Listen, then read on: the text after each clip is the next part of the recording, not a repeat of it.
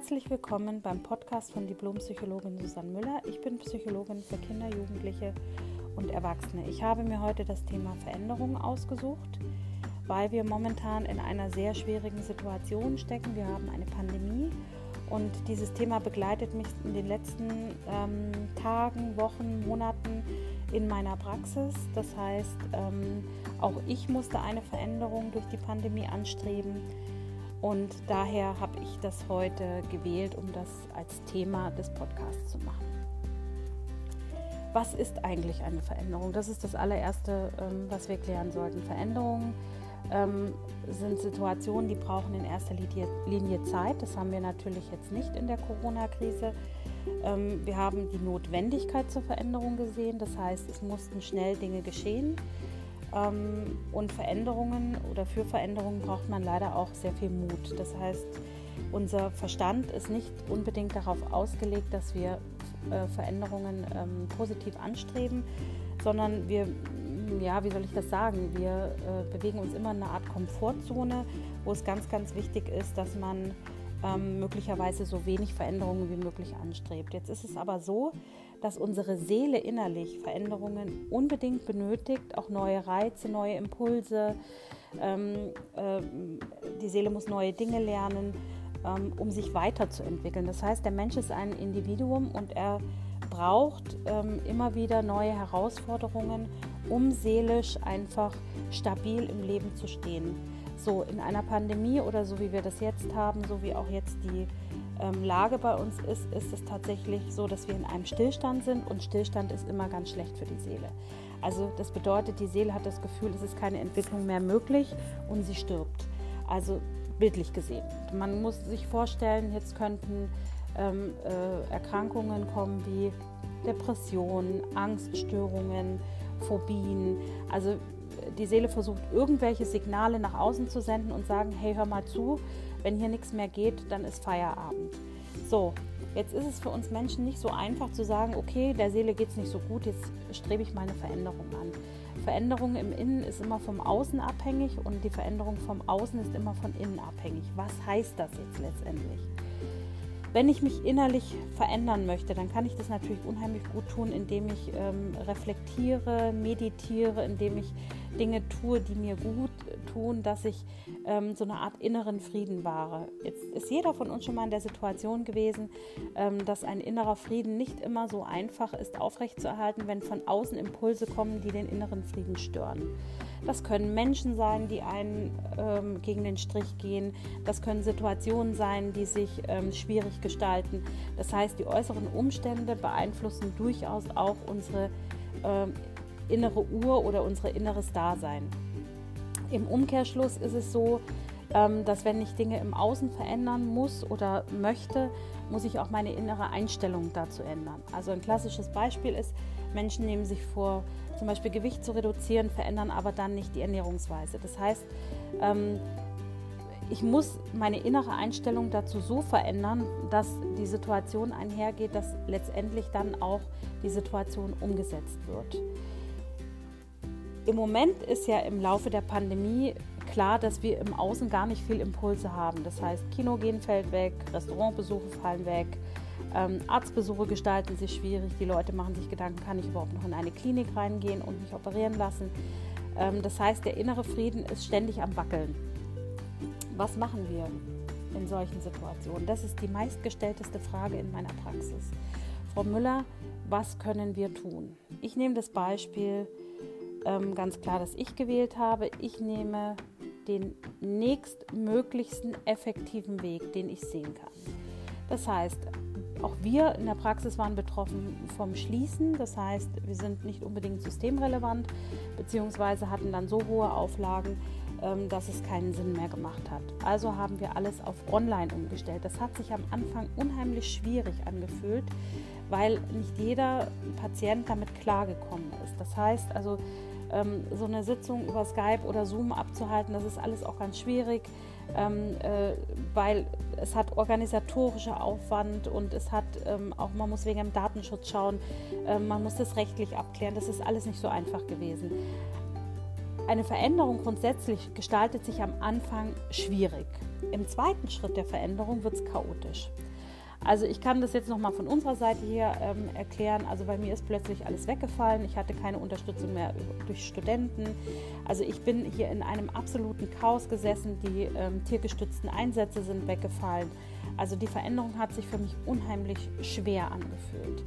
Ähm, in der zweiten Stufe wird es halt chaotisch und in diesem Chaos geben viele auf. Also wenn das Chaos herrscht in der Veränderung, dann ist man meist kurz vor dem Durchbruch. Das heißt, da gilt es Augen zu und durch. Was, habe ich als nächstes gemacht? Also ich war ja dann einfach allein auf hoher See sozusagen in meiner kleinen Nussschale und habe versucht, ähm, einfach das Beste draus zu machen. Wir haben ähm, mit einer Kollegin zusammen dann den Online-Dienst gegründet ähm, und haben versucht, äh, die Leute über ähm, das Internet zu erreichen, zu sagen, okay, ihr braucht Unterstützung, ähm, wenn ihr Hilfe braucht, wir sind trotzdem da und wir sind für euch da und ähm, kommt einfach vorbei. So, das Ganze so umzusetzen, wie es ist, war gar nicht so einfach. Auch heute ist es so, nachdem alles steht und alles läuft, ist es noch nicht perfekt. Aber jetzt kommt die dritte Phase. Die Phase ist die Zeit. Also die Zeit arbeitet mit unserer Veränderung, mit unseren Projekten und benötigt eine gewisse ähm, Situation oder eine gewisse Phase, dass sie sich einpendeln kann. So, jetzt äh, ist es in der Pandemie so, dass wir ja häufig ein Stop and Go, Stop and Go fahren. Das heißt, also mal wird gelockert, mal wird wieder ähm, äh, Lockdown gemacht. Ähm, diese Phase gestaltet sich für ganz viele Unternehmen ganz, ganz schwierig. In, das Beste, was man in dieser Zeit machen kann, die Situation erstmal so zu akzeptieren, wie sie ist und versuchen, dass man seine Leute, weil es gibt ja auch ein Leben nach dem Lockdown, nach der, nach der Pandemie, die Leute trotzdem äh, bei Laune zu halten. Das heißt, die Leute in irgendeiner Weise anzusprechen, äh, mit den Leuten in Kontakt zu bleiben. Wenn man feststellt, dass diese Veränderung dahin geht, dass man ein altes Projekt aufgeben muss, dann sollte man das auch tun. Also dann, ähm, wenn das innerlich, die innerliche Einstellung sagt, okay, mir wird es jetzt zu, zu viel und ich kann das einfach nicht mehr weiterleben, dann muss ich mich für einen neuen Weg entscheiden. Das ist eine Kurskorrektur, die man dann vornimmt. Und das ist auch ganz wichtig, dass man im Chaos erkennt, ob es Sinn macht, weiterzugehen oder ob es Sinn macht, ähm, das Ganze hier in eine andere Richtung zu leiten. Damit meine ich nicht aufgeben, nicht den Kopf in den Sand stecken, nicht sagen, okay, das war's, in die Richtung ähm, möchte ich jetzt nicht mehr gehen und ich stecke jetzt den Kopf in den Sand und mache einfach gar nichts mehr, bis der Spaß vorbeikommt, äh, bis, Entschuldigung, bis der Spaß vorbeigeht. Und letztendlich ist es ganz, ganz wichtig, dass wir immer ein Gespür im Leben haben, wo es uns hintreibt. Also nach innen gerichtet sozusagen der Seele zuhören, was kommen jetzt für Impulse. Und ich habe einfach auch in der Corona-Zeit schon so tolle neue Projekte gesehen, wo einige Leute sich eben dann mit in dieser Krise engagiert haben, sich in dieser Krise einfach ein neues Startup aufgebaut haben, die Krise als Sprungbrett genutzt haben, also einfach in die Positivität gegangen sind, Ressourcen gesucht haben, ihre Ressourcen genutzt haben, um einfach neue Dinge aufzubauen.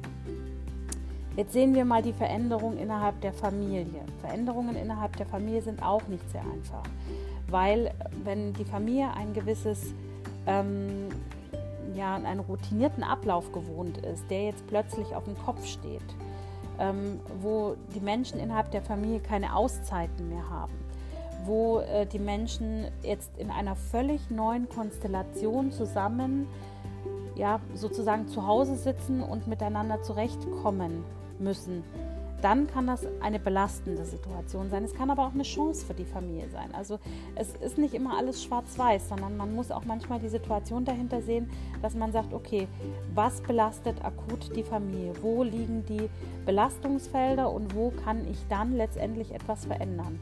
Ich habe Familien, die sitzen zu Hause, die stellen fest, dass das Familienleben nicht funktioniert, weil Mutter und Vater sich nicht einig sind.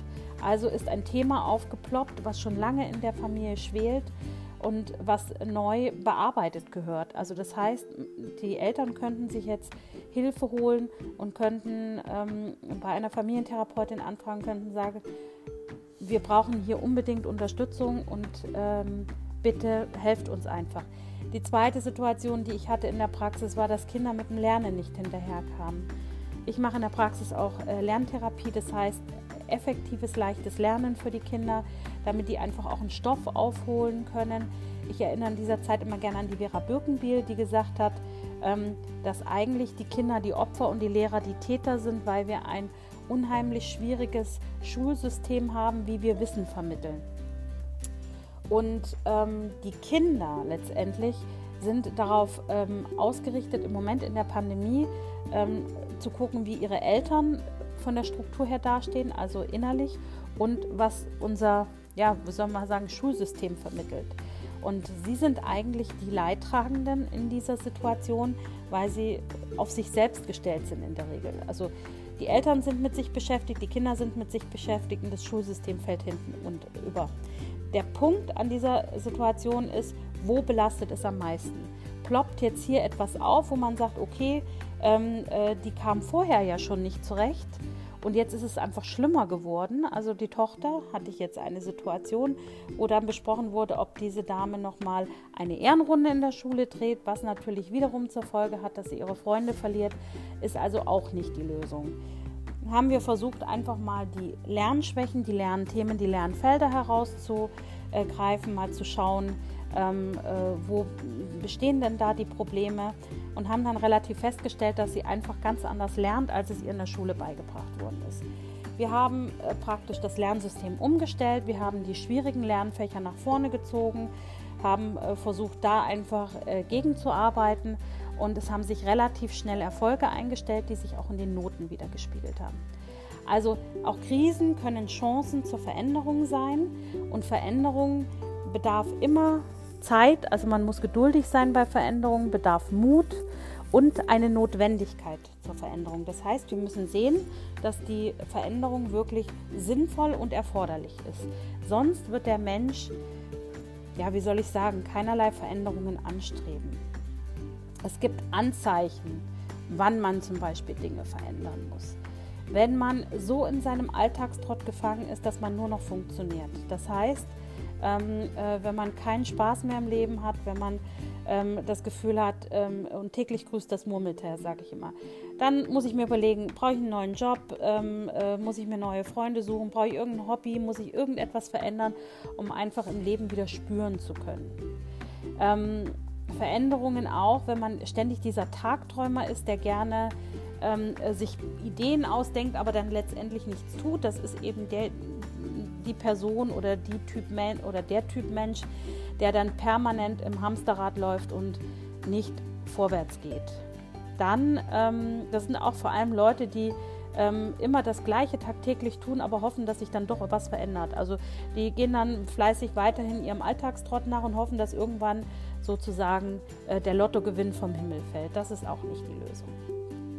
Ähm, man vergleicht sich ständig mit anderen, das ist auch so eine Sache. Also wenn man sein Gegenüber fragt und äh, sagt, Mensch, du hast es ja gut, das hätte ich auch mal gerne, das ist auch so ein Anzeichen, wo man ganz klar sagen sollte, jetzt wäre es sinnvoll, mal ähm, ja, etwas zu verändern. Dann ähm, Angst ist auch ein, ein, ein Wegweiser oder ein, ja, man kann sagen Wegweiser, um eine Veränderung anzustreben. Es gibt auch Menschen, die haben Angst vor Veränderungen. Also da kommt dann so eine Blockade, die haben einfach gelernt, Veränderungen sind schlecht oder Veränderungen haben eine negative Konsequenz. Ähm, hier ist es halt wichtig, dass oft, oder man hört in, in der Sprache ganz oft das Wort vielleicht, vielleicht werde ich das mal tun oder vielleicht oder ich könnte ja.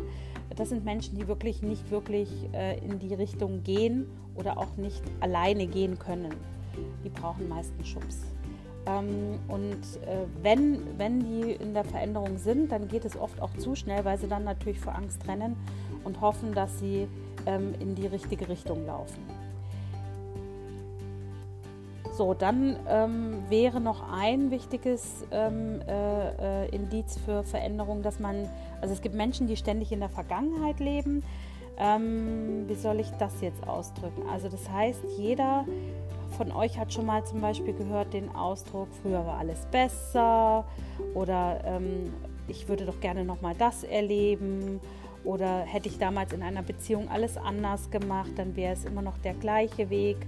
Ähm, oder vielleicht äh, ist man auch melancholisch ständig in der Vergangenheit oder man bereut irgendeine Entscheidung, die schon ewig her ist. Also das heißt Menschen, die von der Vergangenheit nicht loslassen können.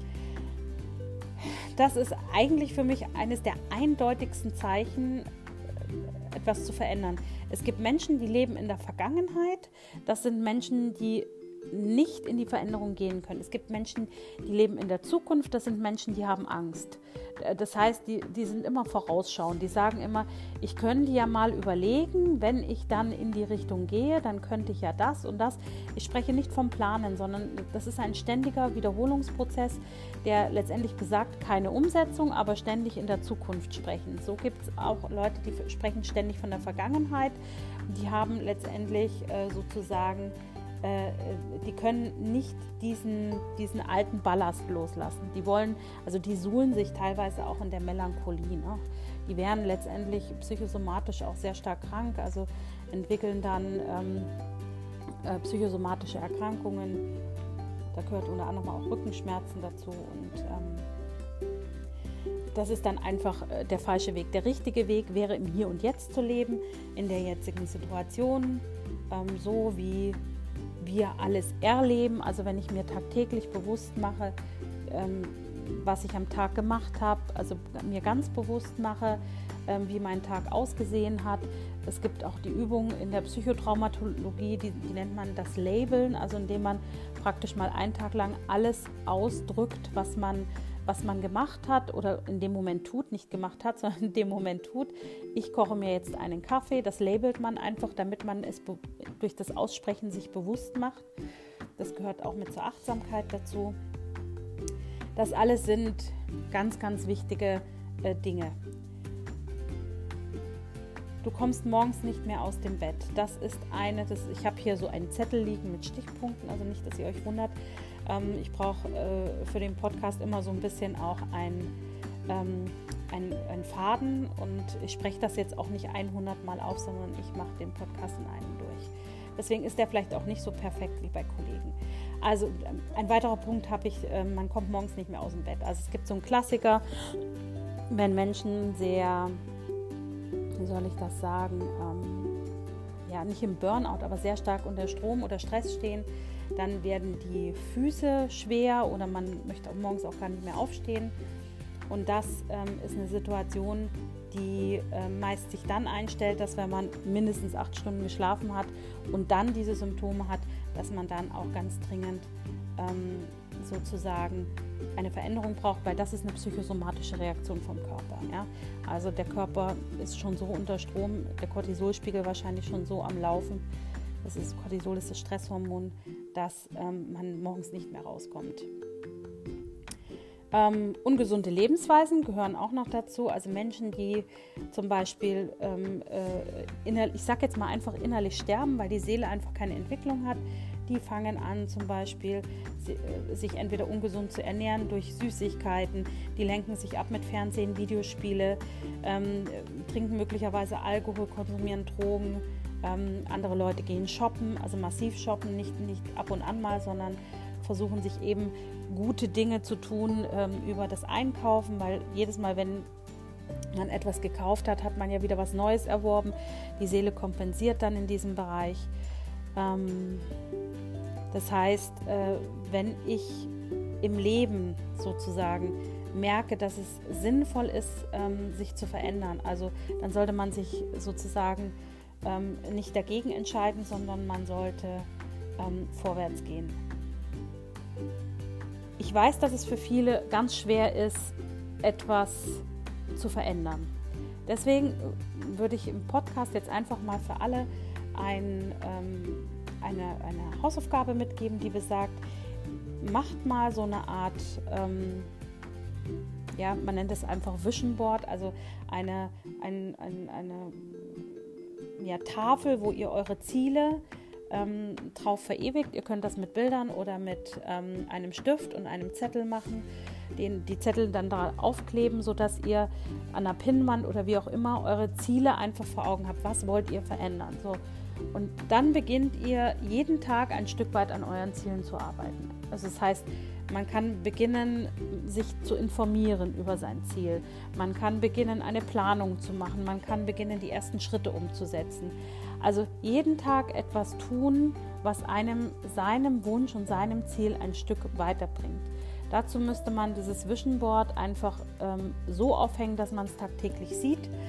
Ähm, ich habe es gesehen in unterschiedlichen Variationen. Es gibt Menschen, die schneiden sich symbolisch zum Beispiel irgendwelche Bilder aus. Ähm, man möchte vielleicht irgendwann mal in eine Position beruflich kommen, wo man äh, eine Leitung hat.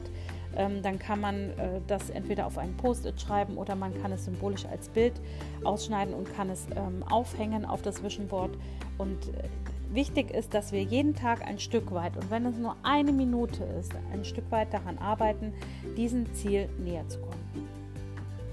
Wenn ihr Probleme mit der Veränderung habt, wenn ihr nicht weiter wisst, wenn ihr ähm, gerne euer Ziel, euer, euren Weg dahin äh, kennenlernen wollt, könnt ihr mich und meine Kollegin natürlich auch sehr gerne äh, kontaktieren. Besucht einfach meine Internetseite und ähm, ich würde euch dann natürlich sehr gerne helfen, euren Weg der Veränderung ähm, zu beschreiten oder zumindest zu initiieren, denn Leben ist Veränderung. Es ist, wenn wir die vier Jahreszeiten betrachten, nichts bleibt gleich. Ähm, Im Frühling entsteht alles neu, im Sommer genießen wir, ähm, im Herbst ernten wir und im Winter schlafen wir, also der Winterschlaf sozusagen, da ruht die Seele. Ich hoffe, es war ähm, sinnvoll für euch und ich hoffe, dass ihr beim nächsten Podcast wieder dabei seid. Herzlichen Dank und äh, viel Erfolg bei eurer Umsetzung zum Thema Veränderung.